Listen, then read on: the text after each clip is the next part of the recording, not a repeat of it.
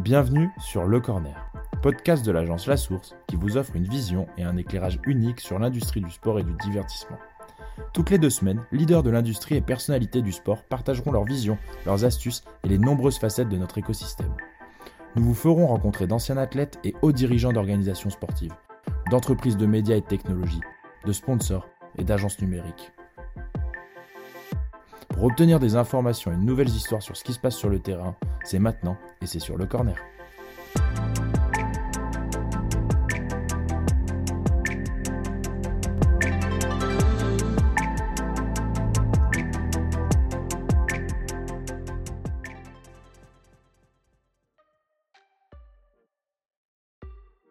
Bienvenue pour ce nouvel épisode Le Corner. Pour cette rentrée, nous retrouvons Arnaud Richard afin de partir à la découverte d'un nouveau continent et comprendre comment le sport se développe en Amérique centrale. Arnaud vit au Mexique depuis maintenant 15 ans, un territoire qu'il a rejoint dans un premier temps au sein du groupe Avas et qu'il n'a jamais quitté en développant ses propres activités. Dans cet épisode, nous aborderons les différentes spécificités de ce marché, comment les organisations internationales développent leurs stratégies pour toucher des populations émergentes, mais aussi les opportunités futures pour un pays fan de sport. Bonne écoute Salut Arnaud. Salut Sam, comment vas-tu? Ben écoute, ça va très bien et toi? La forme, un petit passage en France, tout va bien. Ben, impeccable. Pour la petite anecdote, c'est la deuxième fois qu'on enregistre ce podcast. Ça a été notre, notre, premier échec la dernière fois. J'espère que cette fois-ci, il n'y aura pas de soucis et qu'on et qu'on pourra faire profiter à tout le monde de ta, de ta grosse expérience dans le sport et repartir de zéro. ben, J'espère aussi. Tu peux, tu peux te présenter un petit peu à notre audience euh, rapidement, Arnaud? Ouais, ben, je, je m'appelle Arnaud Richard, j'ai 47 ans. Euh, j'ai commencé ma carrière en France. Ensuite, je suis parti au Mexique pour ouvrir un bureau d'Ava. Ça fait 15 ans maintenant que je suis au, Mexique. Tous les gens qui, qui me disaient, ouais, si tu cartonnes au Mexique, après 3-4 ans, il faut que tu partes. Euh, parce que tu vois, c'est bon pour la carrière internationale. Et ben voilà, je suis euh, contre tous les principes. Ça fait 15 ans que j'y suis et très heureux et euh, dans une carrière internationale dans, dans, dans, le business du sport avec des activités au Mexique et, et dans d'autres pays. Mais, euh, mais voilà, donc un parcours un petit peu atypique. je t'ai jamais demandé, t'es mexicain? Je suis pas encore mexicain. Ma femme vient de me dire de devenir française. Je, je suis, c'est dans mes objectifs de cette année de devenir mexicain. Euh, c'est, c'est toujours difficile de prendre une autre nationalité parce que c'est un pays que j'aime, évidemment, euh, et que je respecte, euh, et qui m'a très bien accueilli. Euh, néanmoins, tu vois, passer aux frontières avec un autre passeport quand tu, au bout d'une phrase, tout le monde comprend que tu es français, ça fait bizarre. Ouais, bah, ça, ça, sera un cheminement assez unique, mais, mais, mais rigolo, ouais, rigolo. Euh, mais mais t'es pas le seul. Hein. André Pierre Gignac a, l'air d'avoir envie de faire sa vie au Mexique là maintenant. Hein. Il est bien installé. Ouais, je crois qu'il parle encore mieux espagnol que moi, alors que moi ça fait 15 ans. t'as gardé le charme français. Ouais. Euh, mais euh, mais top. Non, mais on va on, va raconter un petit peu ce qui a fait que que tu es arrivé au Mexique, mais pour la faire un peu pour la faire un peu léger. Euh, c'est quoi ton c'est quoi ton premier souvenir toi dans le sport et qu'est-ce qui a fait que tu as voulu euh, commencer à faire une carrière dans le domaine du sport euh, professionnellement? Ouais, mon premier souvenir, bien que je m'en souviens, je m'en souviens à moitié. Je pense que je sortais de la clinique quand je suis né et mes parents m'ont emmené à Roland Garros. Mes parents étaient fans de tennis, sont fans de tennis, m'ont enseigné le tennis. Et donc la première chose, la clinique était à Boulogne, Billancourt, et on était à Roland. Voilà. Et j'ai commencé le tennis à 4 ans jusqu'à 18 ans en compète. Et chaque année, mon rituel au moment de mon anniversaire, c'était aller à Roland. Et tous les deux ans, j'avais une nouvelle raquette. Et, c'était juste un, un, truc de fou pour moi. Et, euh, et donc, j'ai été dans le tennis pas mal assez impliqué en club. Je jouais avec Patrick Mouratoglou à l'époque, on était dans le même club. Il était un petit peu meilleur que moi d'ailleurs. et, euh, et puis j'entraînais des gamins, j'étais un peu arbitre de temps en temps pour le club. Et voilà, quand je suis rentré en école de commerce euh, à Nantes, à Audencia, j'ai tout de suite pris la présidence du triathlon atlantique de la Baule, qui existe toujours. Moi, je crois que j'ai organisé le 9e et le 10e. On en a 30 et quelques. Euh, et voilà. Et donc là, j'ai complètement découvert qu'au-delà de la pratique et de l'amour, euh, bah, je voulais en faire mon métier. Donc c'est en école que je que, que tout s'est décidé et, euh, et depuis j'ai jamais euh, ça j'ai jamais quitté exactement et je pense que ça sera jamais le cas. ouais. Et du coup euh, du coup sortie d'école, tes premières expériences c'était où? C'était avec qui? Ah, sortie d'école. Alors avant la fin de l'école, j'ai pris un an. J'étais chez LMG, ce qui était devenu Avas, qui avait été fondé par Lucien Boyer, euh, qui était devenu Avas. Je travaillais sur euh, un client de la banque, le Crédit Agricole, banque officielle de la Coupe du Monde. Donc j'ai passé un an sur le projet de la Coupe du Monde, ce qui était quand même assez unique comme opportunité euh, à cet âge-là. Donc c'était fantastique. Euh, je pense qu'aujourd'hui, d'ailleurs, je le vivrais complètement différemment. Euh, J'étais un petit peu innocent à ce moment-là. C'était juste incroyable de gagner une Coupe du Monde et, de pouvoir vivre ça de, l'intérieur. Et puis je suis allé aux États-Unis en stage et je suis revenu pour LMG. Là, j'ai commencé ma carrière de stagiaire, donc, ben, ensuite chef de projet, etc., jusqu'à euh, jusqu'à changer de boîte à un moment. Mais euh, donc j'ai passé quelques années en agence pour commencer, avant de passer du côté de la marque et retourner en agence. Donc la marque, j'étais directeur du, du marketing sportif mondial de Lacoste pendant un an, donc euh, négocier tous les contrats des joueurs et, et, des événements internationaux, donc du Andy Roddick. Euh, C'était qui les joueurs Lacoste à l'époque? À l'époque, il y avait Roddick qui venait d'être signé un an avant, euh, donc qui était une grosse star pour et très important pour la marque, pour le marché américain, euh, ouais. où il y avait des grands enjeux de business. En golf, c'était Lorena Ochoa, qui avait été très intelligente parce qu'elle avait négocié un fixe très faible à son frère, qui était son agent, en disant euh, vous allez voir, dans deux trois ans, je vais tout gagner et donc fixe faible, mais donnez-moi des bons bonus. Et on lui a donné beaucoup de beaux bonus. euh, et puis il y avait d'autres joueurs euh, français, euh, les Gasquet et autres euh, de, du côté du tennis, du tennis masculin féminin, et d'autres joueurs français dans le golf. Enfin, une pléthore de, de, de joueurs et, et des gros événements. Hein, Roland Garros, US Open pas comme partenaire, mais avec un, une boutique dedans, Shanghai, Pékin. Enfin une grosse expérience internationale pour moi. Ouais. Juste un petit aparté, euh, Arnaud, tu peux parler un tout petit peu plus proche du micro parce qu'il y a des fois on t'entend ou on t'entend bof. Très bien, voilà. Merci beaucoup. Euh, ouais, donc des super expériences et après du coup t'es reparti de, de t'es reparti de Lacoste et t'es revenu chez Avas. Je suis voilà. Oui, Lacoste a duré un an. Euh, J'étais très jeune à un poste de, de, de, de, de je dirais pas de haut niveau parce que c'était honnêtement pas forcément le plus challenging au niveau euh, intellectuel. Euh, euh, mais mais politiquement, je pense que j'étais pas j'étais pas forcément le plus mûr. Et euh, donc euh, voilà, donc quand j'avais des désaccords, euh, je les exprimais un petit peu ouvertement. Et et après un an de chez Lacoste, j'ai décidé de retourner. Effectivement, je suis retourné en agence, mais cette fois-ci sur un marché. voilà, donc au lieu de retourner je pouvais aller chez Lagardère à l'époque. Euh, J'avais une grosse opportunité qui était en plein en plein développement, mais j'ai décidé de retourner chez Avas pour ouvrir un marché, le Mexique. Je parlais pas espagnol, j'avais 31 ans et euh, je me suis dit bah c'est le moment, c'est le moment ou jamais. Euh, J'avais pas encore de famille. Euh, je me dis bah c'est vraiment le moment d'apprendre quelque chose. Je suis toujours parti dans ma vie que bah voilà on en a qu'une donc quand il y a des des belles opportunités qui se présentent, qui peuvent être des euh, des expériences euh, différenciantes euh, autant les saisir. Et, euh, et 15 ans après, j'y suis toujours. Euh, donc, j'ai monté à VAS pendant 7 ans et ensuite j'ai créé ma société. Intéressant. Et du coup, tu es passé de... Enfin, raconte-nous un peu le, le, le, déploiement de ta mission avec Avas. Donc, euh, qu'est-ce qui était le Mexique quand tu es arrivé il y a 15 ans et qu'est-ce que c'est maintenant dans, dans, le domaine du sport euh, de ta perspective? Alors, le groupe Avas, quand je suis arrivé au Mexique, était très puissant avec quasiment 35% des achats médias euh, des marques mexicaines, donc la partie d'agence média très très puissante. Et euh, donc je suis arrivé avec un pool de clients potentiels intéressant, mais mais clairement potentiel. euh, donc il fallu partir de zéro, comprendre le marché, euh, comprendre le marché, comprendre ses besoins, voir comment on pouvait nous positionner. Euh, donc il y avait évidemment les clients traditionnels du groupe Avas potentiels qui sont les marques, euh, donc les accompagner dans les activations, enfin dans la strat et les activations. Et hum, ce que j'aimais bien faire, ce que j'avais fait avant en France, mais euh, j'avais, j'ai quand même une grosse affinité naturelle pour les grands événements. Et euh, il y avait les Jeux panaméricains qui arrivaient en 2011. Moi, je suis arrivé en fin en 2007. Jeux, Jeux panaméricains en 2011 j'ai tout de suite dimensionné que cet événement euh, pouvait être un game changer pour notre business euh, au Mexique. Et en 2008, on gagne l'appel d'offres pour être agence euh, droit, droit télé, sponsoring et marketing de l'événement. Ce qui n'était pas le business traditionnel d'Avas, ce qui n'est toujours pas, mais qui est un gros driver de business. Et par ailleurs, on s'est développé sur les activités classiques. Euh, voilà, donc ça a été par chance entre guillemets. Mon, chef à l'époque était le chef du groupe Avas était un athlète olympique qui connaissait euh, le membre du comité de direction des Jeux panaméricains. Puis après, euh, comme bon boss, bah, c'est toi l'expert, maintenant c'est à toi de jouer.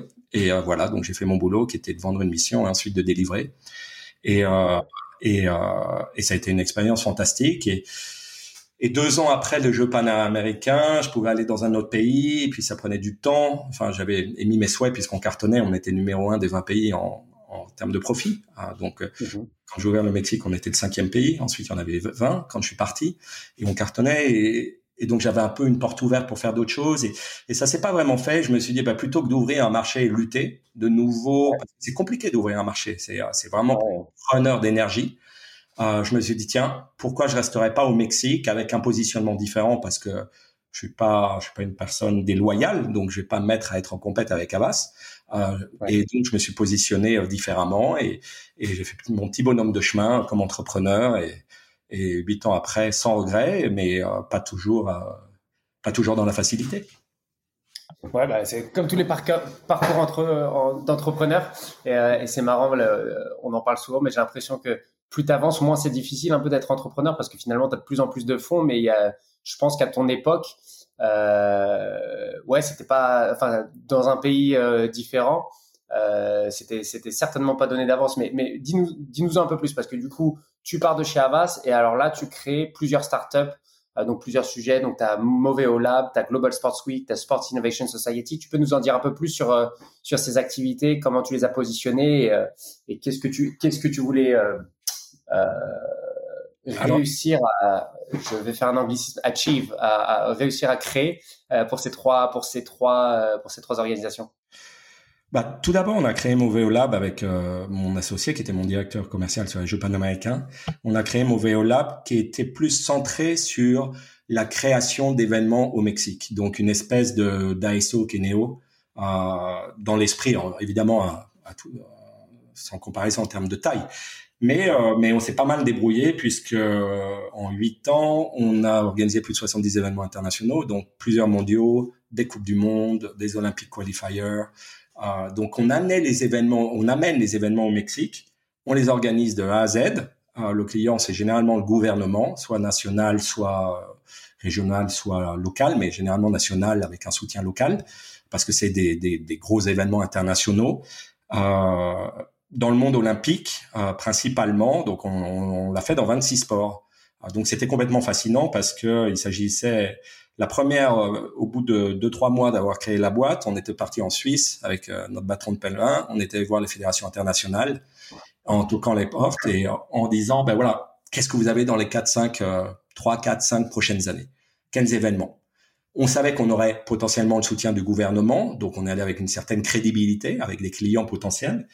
Et voilà, on a commencé à ramener très très vite des grosses des gros événements diffusés en live dans plein de pays, donc avec des enjeux des enjeux de delivery très importants parce que c'est une chose faire une activation pour Nike, c'est autre chose faire un événement qui est euh, en live dans 70 pays. Euh, faut pas se tromper, faut faut vraiment pas se tromper. Et ta crédibilité, autant c'est c'est dur à construire euh, et c'est long, autant euh, ça prend deux minutes pour pour tout casser. Donc donc voilà, on a développé ça mon associé euh, Gabriel Ramos est très fort euh, sur la partie de production. Euh, mmh. Et euh, voilà, donc ça, ça continue, cette activité continue. Euh, en octobre, finale de Coupe du Monde de tir à l'arc à Tlaxcala au Mexique. En novembre, mondial de taekwondo. L'année prochaine, mondial de beach volleyball. Donc ça, c'est une activité qui continue, que j'ai un petit peu laissée. En parallèle de cette activité, on avait créé des Sport Innovation Summit sur le marché mexicain, qui étaient des congrès d'innovation sur le sport. Euh, et puis les speakers internationaux qui venaient, qui étaient quand même des, des, des qui sont des belles personnalités, des, des, très performants dans ce qu'ils font. Euh, ils nous ont dit ouais. c'est pas mal ton petit truc. Pourquoi tu l'internationalises pas? Et euh, donc voilà. Donc on a fait cinq au Mexique, on a fait deux à Paris, un à Tokyo.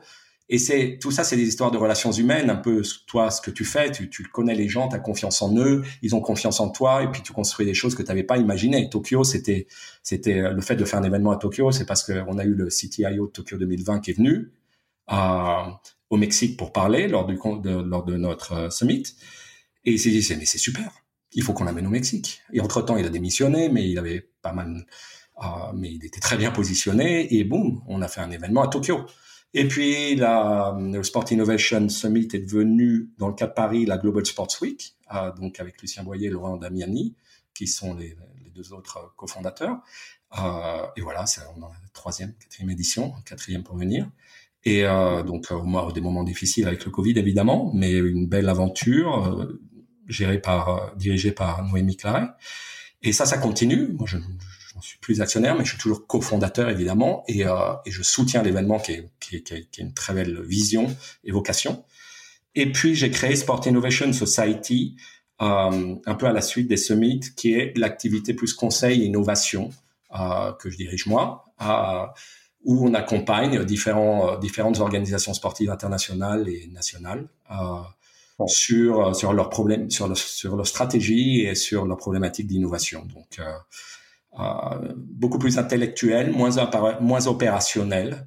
Donc on est moins dans l'inspiration qui fait que quand tu fais un événement et que tu vois le public et les athlètes euh, foutent bonheur, ben c'est juste euh, c'est juste du bonheur quoi. Euh, là tu es plus sur du de la prospective, du moyen long terme, de l'intangible.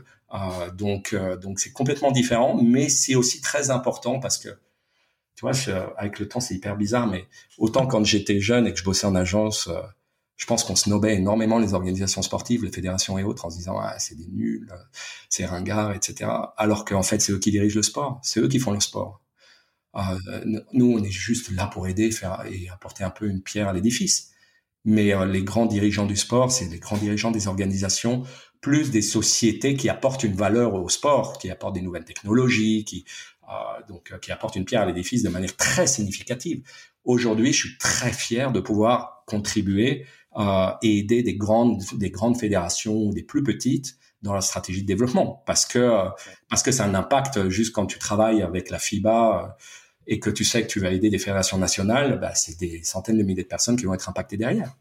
Euh, et donc, par exemple, de te donner un exemple, donc là actuellement c'est une de tes missions d'accompagner la FIBA dans ta région. Alors tu peux nous en dire un petit peu plus sur ce type de, de, de mission? Oui, à FIBA, on est on est huit consultants dans le monde à aider des fédérations nationales à, à construire leur plan stratégique. Donc j'ai aidé euh, des fédérations de, de différents pays, euh, pas, pas, pas, que de la région, euh, mais on travaille aussi, euh, on accompagne la fédération mexicaine de foot en innovation. Il y a la, le mondial qui vient 2026 avec États-Unis, Canada, Mexique. Donc ça sera la deuxième Coupe du Monde au Mexique. on a et on a on a une collaboration maintenant pour un gros projet à Los Angeles. Donc, on n'est vraiment pas à 100% mexicain. C'est mon équipe pour les motiver. J'aime leur dire from Mexico to the world euh, pour montrer qu'on sait bien faire les choses aussi là-bas et qu'on peut le faire pour beaucoup d'autres. et, et, et, par exemple, là, dans le cadre de, de, de la Coupe du Monde 2026, toi, tu as accompagné la, enfin, la participation du Mexique à la candidature euh, dans le choix des stades. Quel, quel a été ton rôle là-dessus? En l'occurrence, j'en ai, j'ai pas eu de rôle. Ça aurait été très sympa par ailleurs, mais euh, mais j'ai pas eu de rôle sur cette partie-là. Mais ça fait plus de deux ans que je travaille avec la fédération mexicaine sur la stratégie d'innovation. C'est où sont les perspectives de croissance euh, et qu'est-ce qu'il faut construire pour que demain on soit plus performant? Euh, parce que la plupart des organisations ont des ont des inventaires commerciaux dans leur cas vendus. Euh, c'est-à-dire que voilà, maintenant il faut penser qu'est-ce que va être le business de demain et comment on s'adapte, comment on se prépare pour que quand viennent les moments clés de renégociation, que ce soit des droits télé, du sponsorship ou autre, ou la Coupe du Monde, euh, comment, quels sont les leviers de croissance du futur et comment, voilà, comment on se met en place pour pouvoir euh, être prêt au bon moment. Euh, donc voilà, ça c'est ce que je fais avec eux et c'est et c'est super intéressant. Et bien évidemment, la Coupe du Monde c'est une opportunité, même si la FIFA a radicalement changé son ses process. Et donc, euh, il n'y a plus de comité organisateur comme tel. Euh, comme tel, c'est c'est presque la FIFA qui prend les trois stades dans le cas du Mexique. Euh, et qui opère et qui a les revenus et qui après redistribue des choses. Donc c'est très différent de ce qu'on a vécu en France, que ça soit sur les coupes du monde ou sur les sur les euros. Euh, et ça sera la première fois que la FIFA va opérer de, de cette de cette manière. D'accord. Ouais, super intéressant, qui est très différent de toi l'expérience que tu avais par le passé. On y reviendra sur ce que tu faisais un peu à mauvais au lab, euh, mais ce qui est très différent. Euh, et donc du coup, et juste pour bien comprendre euh, sur cette partie, sur cette partie, euh, donc cet accompagnement des fédérations mexicaines, etc. Quel est le, c'est quoi l'innovation pour une pour une fédération en, en Latam, au Mexique? C'est c'est quoi les, c'est des c'est de l'innovation opérationnelle, c'est de l'innovation euh, de faire comprendre qu'est-ce que la, la le, le, le, les, les organisations SAS qu'est-ce que c'est l'innovation pour dans un territoire comme celui-ci? Je pense que c'est pas différent des autres territoires. Euh, en l'occurrence, la Fédération mexicaine de foot, c'est une grosse fédération en termes de revenus. Euh, donc c'est une grosse puissance commerciale, c'est une grosse machine commerciale puisque c'est pour de loin le sport numéro un dans, un marché de 120 millions d'habitants. Donc euh, c'est euh, une grosse grosse puissance. Euh, mais en fait, nous, quand on travaille l'innovation, on travaille sur trois trois. Euh, enfin, toi, tu un spécialiste de ça. On travaille sur trois trois parties. L'innovation incrémentale en espagnol, ça veut dire comment le, le, le, petit pourcent qui va faire une augmentation, euh, mais qui est pas transformationnelle. Ensuite, l'innovation disruptive et ensuite l'innovation transformationnelle. Donc, l'innovation incrémentale, c'est qu'est-ce qu'on peut faire cette année euh, rapidement pour améliorer les les problèmes à résoudre. Euh, donc, ça, que ce soit des, thématiques de fan engagement, de génération de bases de données, quelles, peuvent être les technos qui euh, qui vont nous permettre, les idées euh, créatives nous permettent d'avoir plus d'engagement, etc., pour que on améliore un petit peu. Le disruptif, c'est la création de nouvelles offres. Par exemple, ça, ouais, la création de nouvelles offres. Donc, par exemple, tu peux séparer, tu peux commencer à séparer euh, le sponsorship euh, masculin de féminin. Parce qu'aujourd'hui, il est ensemble et en fait, il n'est pas valorisé le féminin. Demain, il faut qu'il soit valorisé parce qu'il y a une croissance du football féminin qui est claire, qui est démontrée par des audiences, par une croissance euh, sur les réseaux sociaux, etc., etc. Donc créer des nouvelles offres. Et l'innovation transformationnelle, c'est plus quels seront les, nouveaux business models demain pour la fédération, comme certains ont déjà développé leur OTT. Ça, c'est l'innovation transformationnelle. C'est un changement de business model. Tu parles en direct to consumer au lieu d'être dans un modèle B2B de vente de droits, euh, qui peut être complémentaire dans certains cas. Euh, donc voilà, donc on cherche pour chacun des niveaux, des trois types d'innovation, comment apporter de la valeur euh, pour créer de la croissance économique euh, et de la croissance aussi dans la pratique du sport évidemment. Euh, donc on, on, il s'agit de planifier en fait les étapes euh, pour euh, et identifier les ressources nécessaires pour que ça se mette en place. Ouais. Et donc toi, grosse expertise pour amener tout ça et, et, et comprendre d'autant mieux sur ces sujets-là le territoire dans lequel tu es parce que parce que ça fait 15 ans et que tu l'as vu être transformé. Euh, et, et, moi, ce qui m'intéresse aussi, c'est revenir à ton expérience Moveo Lab parce qu'on en avait parlé un petit peu la dernière fois. Ouais.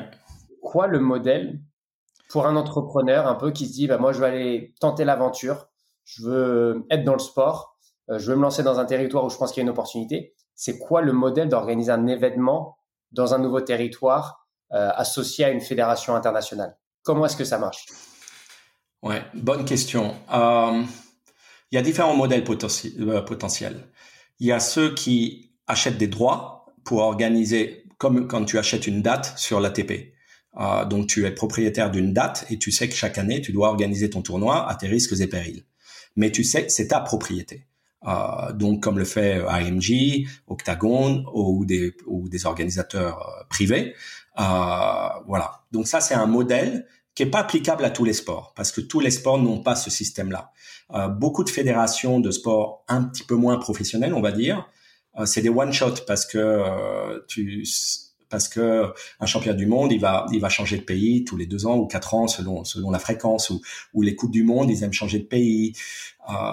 voilà, donc c'est pas c'est pas toujours possible, mais un modèle c'est d'acheter une date parce qu'on croit qu'il y a une opportunité de marché suffisante pour pouvoir le financer et développer ensuite du profit petit à petit, parce qu'il faut y aller étape par étape. Euh, et l'autre, c'est de se dire, bah, je vais convaincre qui a de l'argent, parce que moi, je veux pas investir, je veux pas prendre le risque, et euh, je vais convaincre qui a de l'argent. Alors, qui a de l'argent, selon les marchés, euh, c'est le public et ou le privé. Et dans beaucoup de pays, malheureusement encore, c'est le public, euh, parce que le, le privé dans les sports olympiques en France, on s'en rend pas compte, mais c'est euh, c'est un luxe d'avoir autant de marques sur autant de sports. Euh, dans beaucoup de pays, il n'y a pas du tout ces investissements de sponsoring parce que parce qu'il n'y a pas la culture de, de ces sports, il n'y a pas la, pratique est pas tellement développée, etc.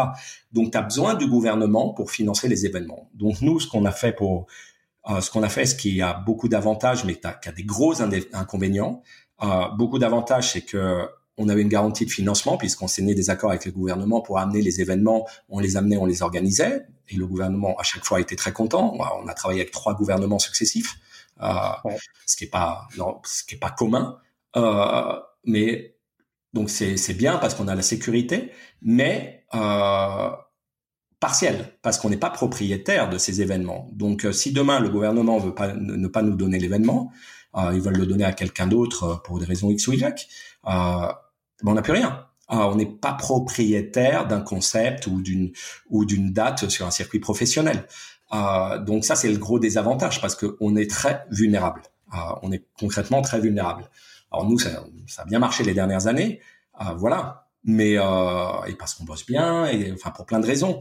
Mais mais ça reste, on reste très vulnérable. Donc peut-être qu'il faut voir plus grand. Et aujourd'hui, je pense que je le referai, je le referai différemment, en voyant plus grand, en étant propriétaire, en mettant des investisseurs qui aident parce qu'ils croient au business model et en prenant et en, pour enclencher la machine et pouvoir perdre au début pour gagner beaucoup plus après.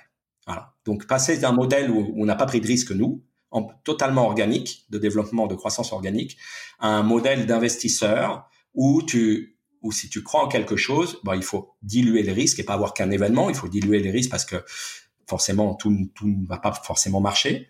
Euh, voilà, et tu deviens investisseur et tu crées de la valeur et ensuite tu as quelque chose que tu peux revendre.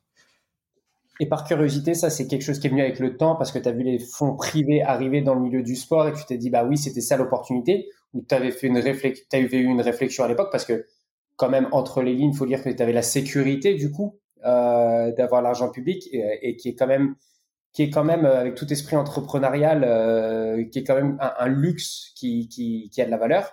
Donc toi, est-ce que à la base, tu t'étais posé la question de dire sécurité slash argent public VS, risque, argent privé Ou est-ce que c'est quelque chose auquel tu n'avais pas réfléchi et tu t'es dit, attends, moi je veux l'organiser avant tout et ça, ça va être mon chemin le plus rapide pour pouvoir le faire? Ouais, euh, un petit peu des deux. C'est-à-dire qu'on a eu des opportunités très rapidement. Euh, du coup, tu te prends un peu dans l'engrenage de ah bah tiens j'ai cette Coupe du Monde, euh, six mois après j'ai ce mondial, après j'ai ça.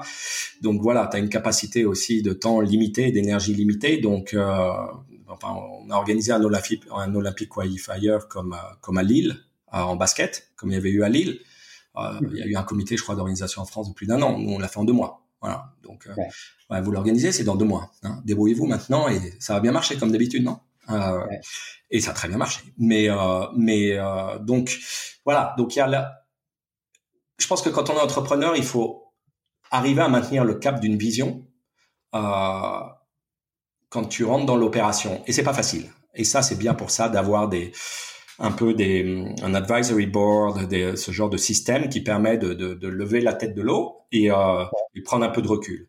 Et pour être très honnête, nous au début, on avait beaucoup d'ambition et on s'est fait manger par l'opération, euh, ce qui est une erreur, euh, parce qu'on a créé des super concepts financés souvent par le gouvernement et un petit peu de privé, mais qu'on avait créé nous et on n'a pas donné suite parce qu'on voyait qu'on pouvait avoir tel mondial et que ça allait rapporter plus et que c'était très difficile l'autre. Et du coup, on a abandonné.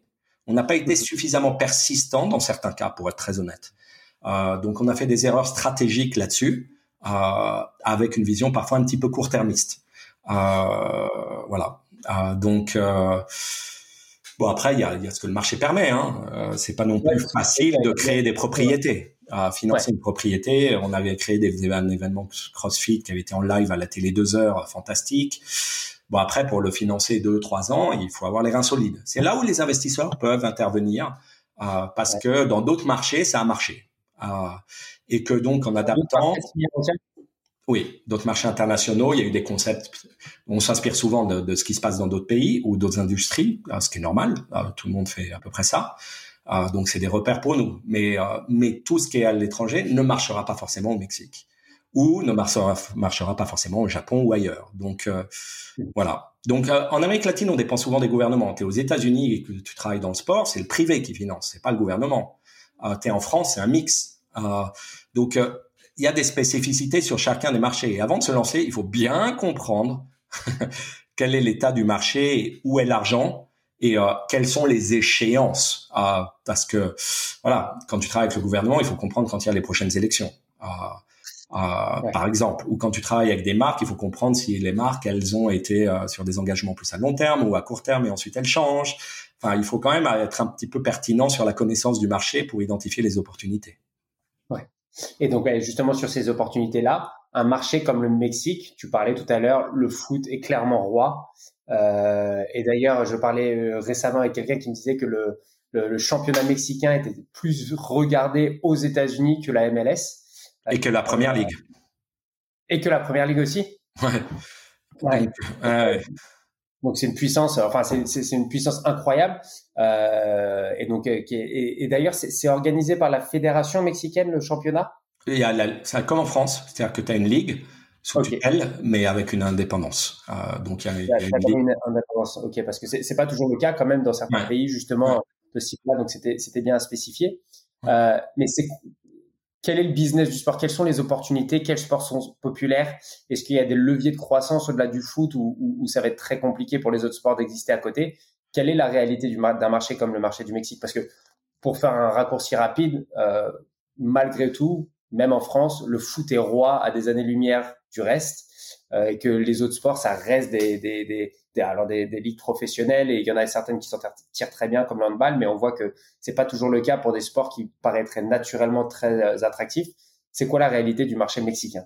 Ouais, ouais. Après, on oublie en France que tu as quand même une ligue de rugby fantastique, euh, des événements de cyclistes mondialement connus, des tournois de tennis mondialement connus, euh, il y a quand même un patrimoine dans le sport français qui est, gigantesque. Euh, et quand tu es à l'étranger, tu t'en rends compte parce qu'on t'en parle. Euh, on dit mais ça c'est incroyable, mais ça c'est incroyable, etc. Euh, après sur le Mexique, donc c'est d'abord c'est c'est l'Amérique du Nord, le Mexique, et c'est l'Amérique latine. Euh, L'Amérique latine, le plus gros marché c'est le Brésil, ensuite c'est le Mexique, de loin. Et ensuite, tu as tous les autres, Colombie, Argentine, Chili, mais qui sont beaucoup plus petits que le Mexique. Donc en termes de puissance économique, c'est important. Et c'est l'Amérique du Nord. Ça veut dire que à la fois tu as une culture nationale très spécifique avec de la lucha libre, de la boxe, euh, des sports qui traditionnellement sont dans le cœur de, des Mexicains travailleurs, rudes, etc. Et à la fois, tu as l'aspiration, euh, le côté aspirationnel des États-Unis. Euh, ça veut dire que les sports américains sont extrêmement populaires. Donc la NFL a des bureaux euh, au Mexique, organise des matchs de saison régulière, un match cette année je crois. La NBA a des bureaux au Mexique, euh, c'est le plus gros d'Amérique latine, je crois qu'il y en a au Brésil aussi, important. Euh, et euh, oh, deux matchs de saison régulière, le Major League Baseball, bureau et match de saison régulière. La F1 a son circuit, alors ce qui n'est pas américain, mais a son circuit de F1 depuis cinq ou six ans maintenant. 350 000 personnes à chaque événement, donc c'est un succès mondial, c'est une référence mondiale. Euh, Donc, as, le Mexique, je dirais que c'est un, un, un, sport, un, le business du sport, c'est le business du sport spectacle, plus que le business du sport pratique. Euh, évidemment, tu as des chaînes de gym, euh, comme ça s'est développé en Europe aussi, qui, qui ont pas mal cartonné, qui sont beaucoup développés avec des systèmes de franchise. Euh, tu as le paddle qui est en pleine croissance, euh, mais euh, donc le paddle, ouais, c'est impressionnant la croissance. Mais euh, le gros du business, il est quand même sur le sport spectacle. Et ces sports mentionnés, c'est là où il y a le plus d'argent. Le monde est de loin, et de loin parce que c'est euh, ouais, c'est hyper aspirationnel. Donc la F1 est capable de faire, faire payer des billets 1000, 2000 euros. Euh, euh, voilà. Alors qu'un match de foot va coûter 5 euros. donc quand même sur des échelles de, de, de ouais, les gens qui ont de l'argent peuvent payer très très cher pour aller voir ce qui les intéresse. Euh, De même qu'au mondial, le Mexicain, c'est euh, toujours le deuxième ou troisième pays en termes de euh, d'affluence euh, d'un pays étranger. Euh, et donc, tu peux avoir un chauffeur de taxi qui économise quatre ans pour aller au mondial. C'est-à-dire que quand ils veulent payer, ils peuvent et ils le font. donc, le sport spectacle est très important et le sport olympique, ce qu'on fait nous, beaucoup moins et moins récurrent. Parce que le système est comme ça, parce que tu reçois un mondial, tu l'auras pas la fois d'après. Euh, le problème dans un business quand tu es entrepreneur dans l'événementiel, c'est le, manque de récurrence. Quand tu as de la récurrence, tu peux créer de la valeur sur le long terme. Quand tu pas de récurrence, tu crées pas de valeur sur le long terme. Ouais.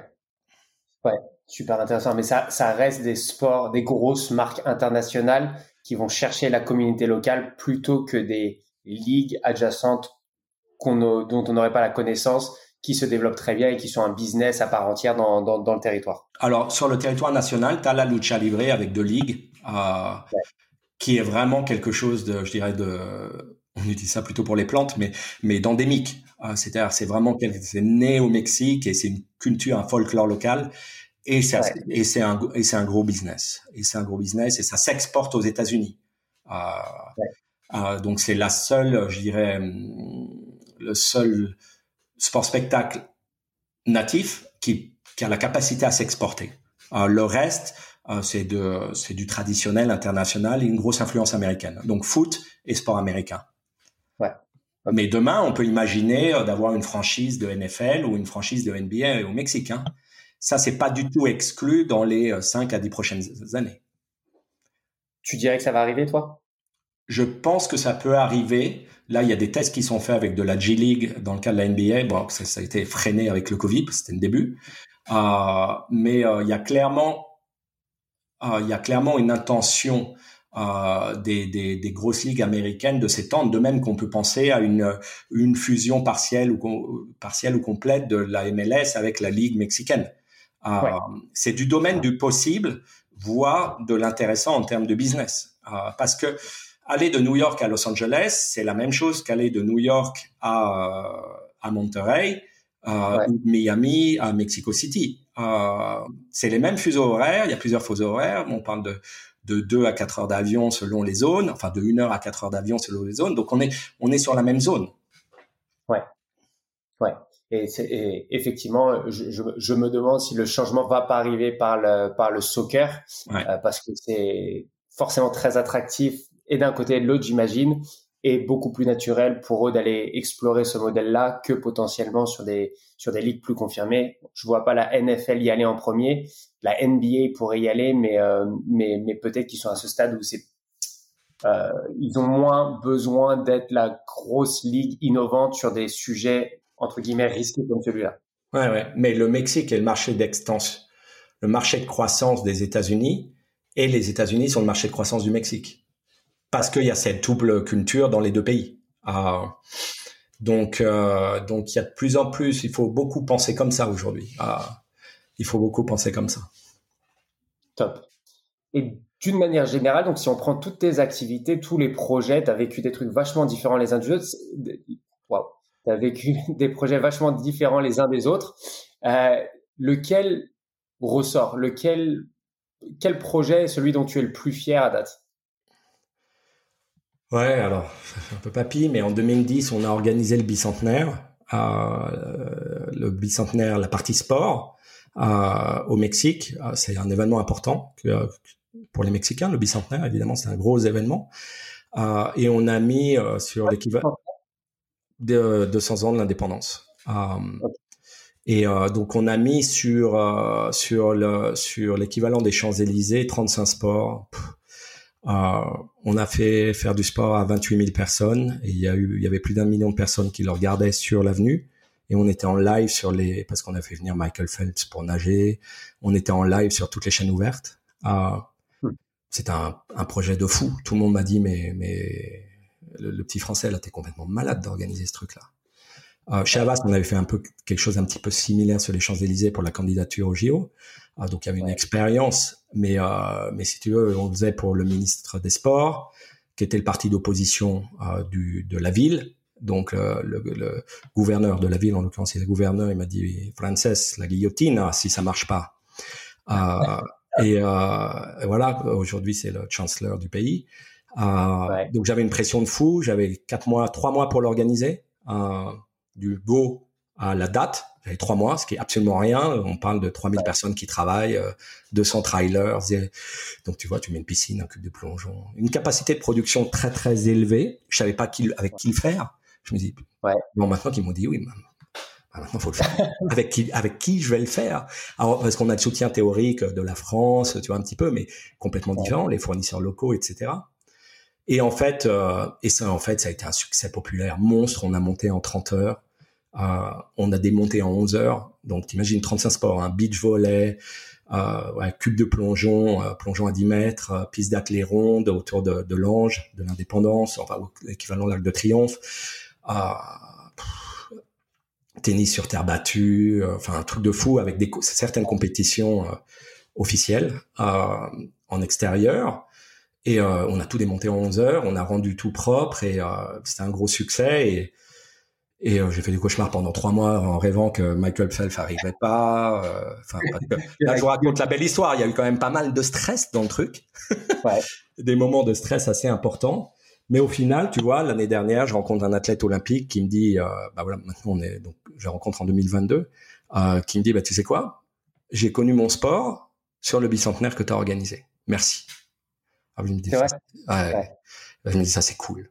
Parce qu'en fait, nous, nous, on a une chance qui est quand même dingue, et c'est un cliché, mais mais on peut vraiment inspirer les gens, quoi. Et quand on avait fait le bicentenaire, vu que le foot est roi et qu'il y a quelques autres sports où il y a des spectateurs comme le baseball, et le basket, mais mais les autres, les gens ils connaissent pas. Et sans, si tu ne vois pas, si tu ne sens pas, si tu tu vois, si t'es pas dans dans dans dans l'immersion dans le sport, en le voyant, en étant sur le terrain avec les les il n'y a pas de héros, il n'y a pas de, il y a pas d'aspiration. Qui, qui va vouloir faire de la gymnastique? Qui va vouloir faire du plongeon? Si tu vois pas quelqu'un en faire C'est pas en regardant les JO euh, deux minutes à deux minutes l'été, à une fois tous les quatre ans. Euh, donc c'était très important pour nous de le faire. Euh, pour moi, philosophiquement. Et puis euh, voilà, ça, ça a fait bouger, ça a fait bouger un petit peu les lignes, un petit peu, un petit peu. ouais, j'allais dire, et j'allais dire, ça reste aussi une partie du charme de euh, de, de, de, ces événements organisés par le public parce que ça n'a aucun rationnel économique, mais, euh, mais quelles histoires derrière et quel, euh, enfin, quel intérêt plus global de le faire que le, le, pur retour sur investissement. Totalement, totalement. Et tu as bien raison de le dire parce que celui-là, bah, c'est un investissement pour un an des Jeux panaméricains, euh, pour faire connaître les sports qui, qui allaient être aux Jeux panaméricains et que l'événement soit un succès populaire, qui a été un succès populaire, 1 400 000 billets vendus. Euh, donc ou 200 millions d'eux. Euh, voilà, c'est construire des histoires et construire des héros pour que les gens se reconnaissent euh, et leur donner cette opportunité. Après, ils la saisissent ou non, mais euh, ils ont envie ou non. Euh, c'est pas un jugement de valeur. Euh, mais, mais effectivement, le public a ce rôle d'inspirer et de mettre les outils nécessaires, surtout dans un pays comme le Mexique qui est pas comme la France. C'est-à-dire qu'en France, il y a des clubs publics partout, gratuits, comme l'école en France. Au Mexique, euh, la pratique du sport n'est pas gratuite. Ouais. Euh, donc euh, il y a un, gros un, gros besoin de de donner l'accès et l'envie premièrement et l'accès. Ouais. Ouais, c'est génial. Et je, je, suis obligé de faire le parallèle aussi avec Paris 2024 où à date, moi, ce qui m'excite le plus, c'est le beach volley qui aura lieu sur la Concorde, etc. Je trouve que le côté mélange urbain euh, avec le sport est quand même génial et que finalement on y retourne euh, parce que parce que parce que ça fait énormément sens. Et ouais, euh, je, t'en dirai plus. Paris 2024, avec plusieurs copains, on est en train de voir comment on peut courir le marathon de Paris 2024, puisqu'il sera ouvert. Ouais, bah oui. ouais, ouais, parce qu'il sera ouvert au public. Avant la course ou après Je me souviens plus. C'est après la course. Le même jour, ouais. ouais le même jour. Du coup, avec des, des, amis, on se dit ah, mais c'est juste dingue. C'est une opportunité, une opportunité unique dans la vie. Donc, ce côté euh, catalyseur qu'a l'équipe de Paris 2024 euh, avec Tony, euh, c'est fantastique parce que ça donne envie. Il y a des objectifs de développement de la pratique. Et, et mais il y a des, des façons innovantes d'ouvrir la pratique et, et c'est clairement très très motivant. Ouais, c'est clair. C'est clair, c'est clair. Pour finir, en général, on aime bien, on aime bien demander un peu à, nos invités euh, des, livres qui les ont inspirés, des séries, des films, des sujets, des histoires. Euh, Qu'est-ce que tu aurais à nous partager? Qu'est-ce que tu nous recommanderais de, consommer dans les, dans les prochaines semaines si tu avais deux, trois suggestions? Ouais, en termes de livres, j'ai lu cette année. Et, euh, alors c'est pas glamour et c'est pas comment dire romantique ou aspirationnel, euh, mais mais je trouve que c'est euh, tellement tellement vrai. C'est Atomic Habits euh, de James Clear. Euh, c'est sur le pouvoir des habitudes qu'un petit rien euh, fait une grande différence. Euh, donc je recommande énormément ce livre pour toute personne, que ce soit professionnelle ou personnelle, parce que ça montre à quel point la routine, la capacité à bien gérer la routine et à l'optimiser permet de donner de la liberté pour penser plus grand. Euh, et donc c'est une façon différente de voir les habitudes. Euh, et je trouve que c'est euh, c'est extrêmement pertinent et efficace et, efficace. Donc voilà, je l'ai offert à mes clients, j'ai offert à, à, mes équipes, ils ont tous été ravis. Et puis les gens, alors bon, sur les gens, moi je dirais, j'irai pas sur l'actualité, j'irai sur deux personnes. Deux personnes qui ont marqué l'histoire et je pense qu'il faut jamais les oublier. c'est Gandhi et c'est Nelson Mandela. Ah, donc euh, malheureusement, tu pourras pas faire ton podcast avec eux. Ah, ça aurait été fantastique. donc je suis désolé de ma réponse, mais euh, mais ces gens-là avaient tout pour être euh, pour être complètement, comment dire, pour être complètement abattus dans leur vie, puisqu'on a tout fait pour les empêcher. Et c'est un Nelson Mandela sortir de prison et faire ce qu'il a fait après, mais tu dis mais c'est juste dingue comment comment le type a eu l'énergie, la bonté de réaliser ce qu'il fait alors que qu'il a qu'il a une vie, si dure, tant d'obstacles. Et pareil pour Gandhi. Enfin, c'est des personnages fascinants. Donc se replonger dans la vie de Gandhi et, et Mandela, je pense que c'est des sources d'inspiration gigantesques. Et ça me fait penser d'ailleurs, toi, il y a une citation très fameuse de Gandhi, Be the change you wish to see in the world. Toi, tu l'as interprété à ta propre façon avec tes équipes, non? Ouais, ben on essaye parce que je pense que quand on est entrepreneur, euh, ben c'est ça, on crée, on crée quelque chose, on doit résoudre un problème. Euh, ben ça, c'est l'aspect très académique. Hein. Quelle est la valeur à créer et on doit résoudre le problème. Mais, sur le fond, euh, plus, de manière plus aspirationnelle, c'est on doit créer des choses euh, qui, font une différence positive. Donc, be the change that you want to see, that you wish to see in the world. Il y en a une autre de Gandhi, parce que je savais que tu allais me le demander, alors je me suis dit, tiens, je vais regarder qu'est-ce qu'il y a d'autre. Mais j'aime bien, qui est The future depends on what we do today.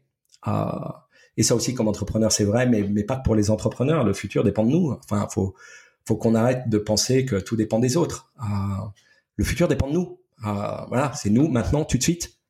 donc, euh, voilà, quand on est dans l'action, euh, ben c'est euh, l'être de l'homme, comme dit Hegel, est dans l'action. Ah, voilà. Donc un peu de contemplation, c'est bien, mais après il faut beaucoup d'action. Eh ben, j'espère que des étudiants écoutent nos podcasts et, et, et, vont prendre le contrôle, de, le contrôle de leur destin dans le sport. Ouais. ouais dernière chose, donc au-delà de Gandhi et de Gandhi et Mandela, qui t'aimerait écouter sur le podcast si tu avais des personnes à nous recommander? Hmm, J'irais Kylian Jornet, il parle très bien français. Eh ben écoute. Alors, bah, tu, tu, c'est le euh, Ultra Trail. Il a créé sa marque. Euh, il est très centré sur des valeurs euh, de sustainability euh, écologique. C'est un type intéressant, humble, un fantastique athlète et il est extrêmement sympa. Eh ben écoute, on essaiera de, on essaiera de le contacter. Euh, merci beaucoup pour ton temps, en tout cas, Arnaud. Merci pour la deuxième prise. Euh, et puis, et puis, profite bien de ton séjour francophone, alors. Merci à toi, Sam. On reste en contact et félicitations pour ce que vous faites. Allez. Merci à tous euh, de, nous avoir écoutés. Si vous aimez, comme d'habitude, likez, partagez, parlez-en autour de vous. Et, euh, et à très bientôt pour un prochain épisode. Ça y est, vous êtes arrivé à la fin de cet épisode. On espère que vous l'avez apprécié et si c'est le cas, n'hésitez pas à lui donner 5 étoiles sur votre plateforme d'écoute préférée. En attendant, vous pouvez toujours visiter notre site internet www.lasource.io pour en savoir plus sur nos activités ou tout simplement vous abonner à notre newsletter pour recevoir le meilleur de l'actualité sport et tech chaque mois dans votre boîte mail. Et je vous dis à bientôt pour un nouvel épisode Le Corner. Le Corner